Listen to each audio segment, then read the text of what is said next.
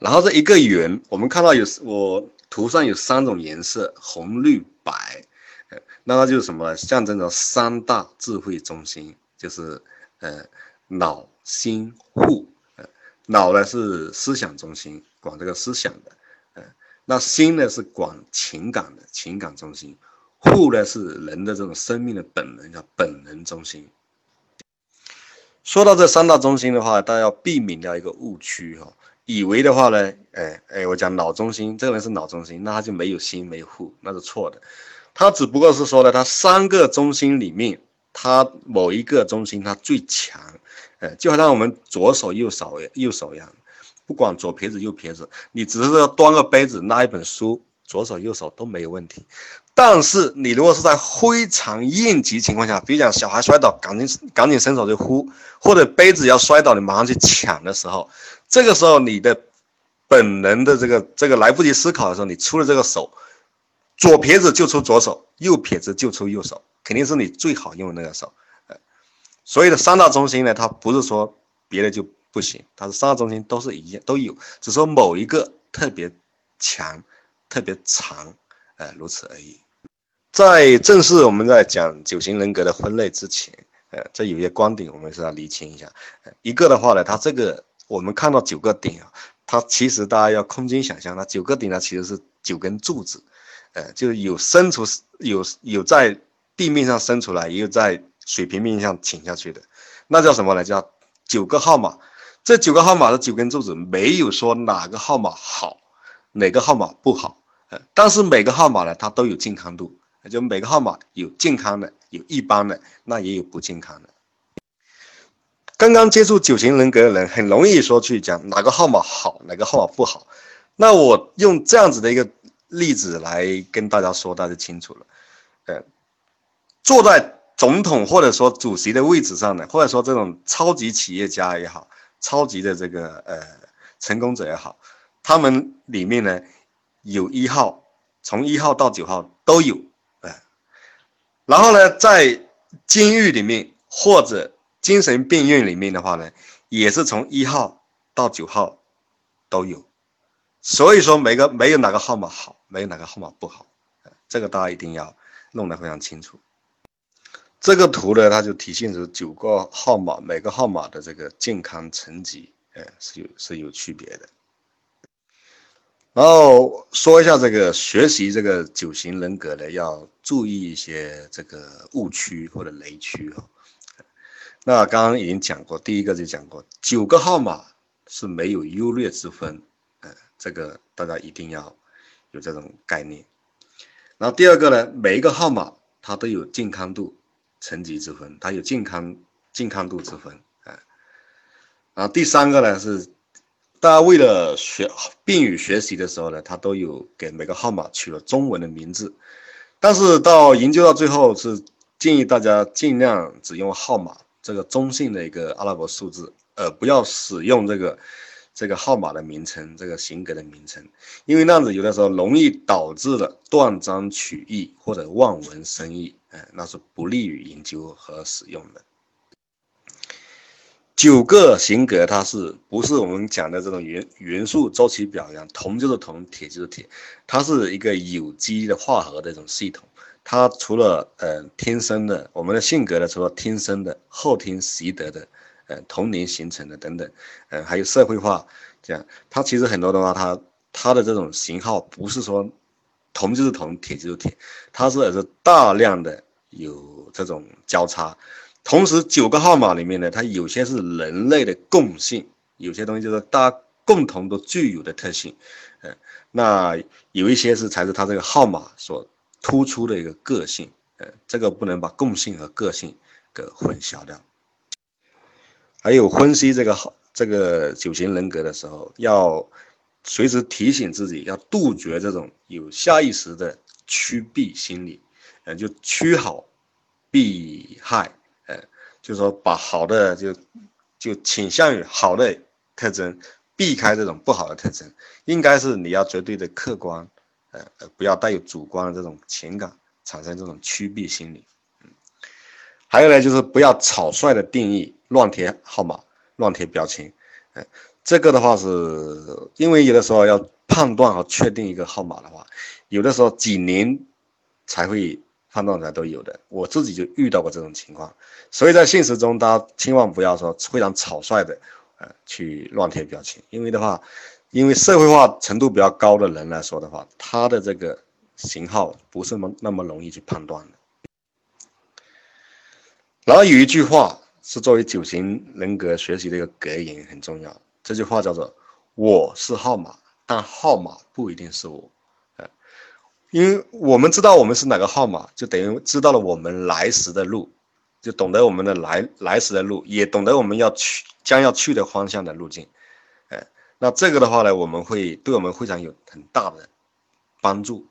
对我们的这种自我觉察、修炼。然后跟自己的这种握手言和和谐，嗯，这都有非常大的意义。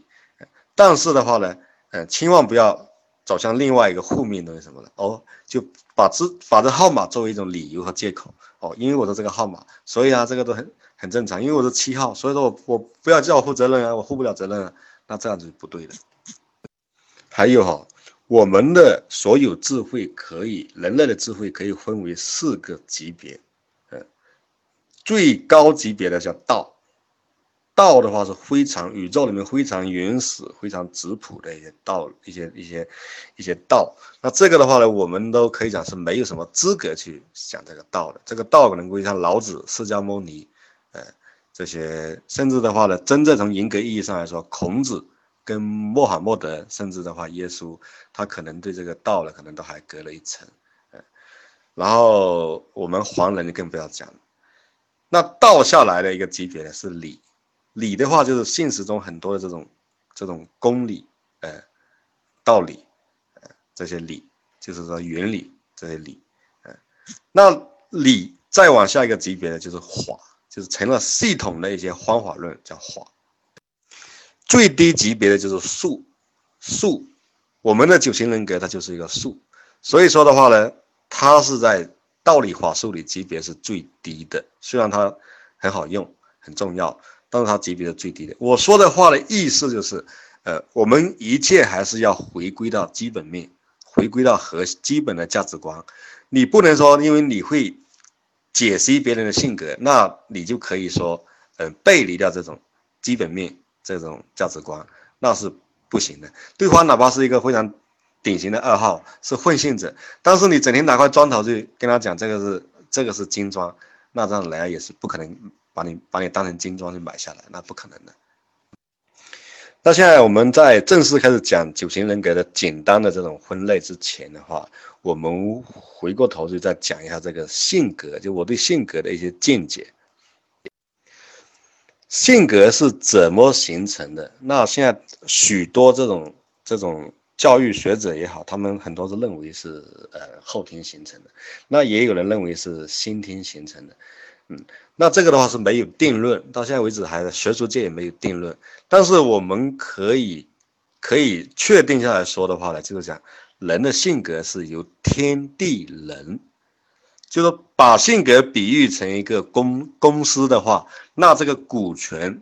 只有三个人来持股，就是天地人。天就指的就是我们在出生之前的这种所谓的这种天生的，那地呢，就是落地之后，也就讲我们的婴孩婴儿时代，嗯，那人呢，就是我们走向社会之后，不是走向社会，就我们开始求学，然后长大走向社会之后，大量的这种历练和习得性的这种对性格的这种成型，那这个天地人加起来肯定是等于百分之一百。那现在最大的问题是，这个天地人他们是属于是控股者？呃，谁是占的股权少，谁占的股权多，谁是决定性的？那这个呢学术界呢，它还存在着这种争论。嗯，我个人认为人的性格呢是决定性的呢是天生的，嗯，但是区别于那种学术界的认为的话，这样说天生的是基因决定的，那我不这么认为，因为啊，我们就是观察到很多这种。基因相同的这种同胞兄弟姐妹，甚至双胞胎之间的兄弟姐妹之间的话，他们的性格是天差地别。所以说的话，应该基因决定论的话是站不住脚的。那有人认为性格是后天决定的，呃，但是我们在现实观察里面发现，这个后天，它其实如果后天可以决定一个人性格的话呢，就会出现说你拿一模一样的这种外部环境去给予两个不同的人的时候，最后会出现同样的性格。那现实中，我们都不用去做这个实验，我们就可以知道根本是不可能的，呃，那决定了，就是说决定了这个性格的，呃。是什么呢？当然有人说性格决定命运，那决定性格的是什么呢？那其实的话，这里面说起来，呃，我个人观点是认为，其实的话是命运决定了你的性格，然后你性格呢会缓过来影响你的命运，呃，这个的话，命运才是性格的内因，那那性格在通过命运这个内因对人来起作用，当然它会缓过来会影响人的命运，呃，而不是常规所说的叫做呃命运。由性格来决定，就是性格决定命运，应该是可以讲反过来说。当然，我前面也讲了，这个的话可能会颠覆掉一些人的常识。那我们这里就大家就持着保留意见，我们就不做这个争论。我简单的讲一下我认为的这种就讲命运决定性格的这个论据是什么。嗯，因为这个的话呢，在从活学里面啊，就佛家的学说里面的话呢，嗯，他。找到了这个一个一个解决点，嗯，要不然呢，原来常规的解决的话呢，都会流流入到一种一种抬杠或者说一种一种循环论证的这种这种是这种村子里面去死结里面去，呃，比方说我们正常说的，呃，性格决定我们的命运，那什么决定性格呢？有人就说，呃，你改变了一种，呃，思想，你就会改变一种行为。然后你改变一种行为呢，久了你就会形成那种习惯。当你形成那种习惯，你就形成了某种性格，然后那你就最后就改变了命运。那这回过头来的话，就什么东西让你产生当当当初产生那种念头呢？佛家有一个学说叫做业力，就是说我们的这个每个人身上都承载着一个业力。呃，那这个业力的话，它它在佛家是认为的话，它由第八识，也就是阿赖耶识。呃，来承载的阿赖耶识又称为一个入胎识，就是说我们在生命就受精卵的那一瞬间，它最先来到的这个十是第八是第八十，呃，那当我们生命结束的时候，它最后离开我们身体的，呃，离开我们的那也是这个十，它就是说它最早来，最后走，那这个是我们的一个，也就是叫做后去先来做主公的，呃，第八十，它也。另外也有的一些名称叫做如来藏、自信、活性、真如，呃等等，还有呢，其实呃道家所说的道，呃心学里面所说的心，还有还有基督教里面所说的原罪，呃，它其实的话呢，都是一种叫做生命的本源，它是这个第八识，那也就是我们心经里面所说的那个呃不生不灭、不垢不净、不增不减的呃那个那个自信。是在这里。当然，后天的努力同样是非常重要的。只说虽然它不是决定性，但是它的重要性还是很大的。它会反过来影响。嗯，那这个在可以举例说的话，比如讲它的影响是百分之二十，那它对于我们以考试来讲，六十分及格来讲的话，那你对考考这个非常高的分，考九十九分的，它这个百分之三十是影响不了它。对于考十几分的，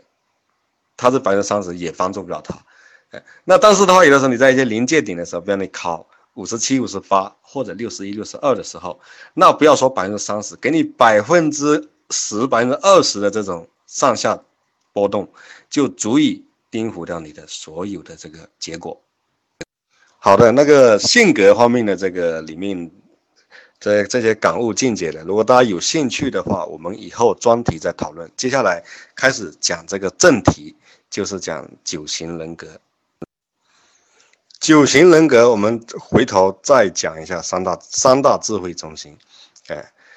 首先呢，情感中心它包括的是二号、三号、四号，就是我们的心心中心。哎，这个三个号码呢的人呢，他大部分时间他是用他的心来跟外部世界进行互动的，呃，很敏感，感情细腻。他容易被这个当下的感觉和情绪呢，他左右他的行为。他对人他不是认同就是抵触。然后五六七这三个型号呢是脑中心，就是思想中心，他大部分时间是用脑跟外部世界进行互动，嗯，很多外部信息首先到他那边到他脑部，然后他们通常都有非常强的逻辑能力、想象力、联想力，还有分析力，喜欢看书、收集资料，然后知识非常丰富。脑中心的人下意识的感觉到不是安全就是焦虑。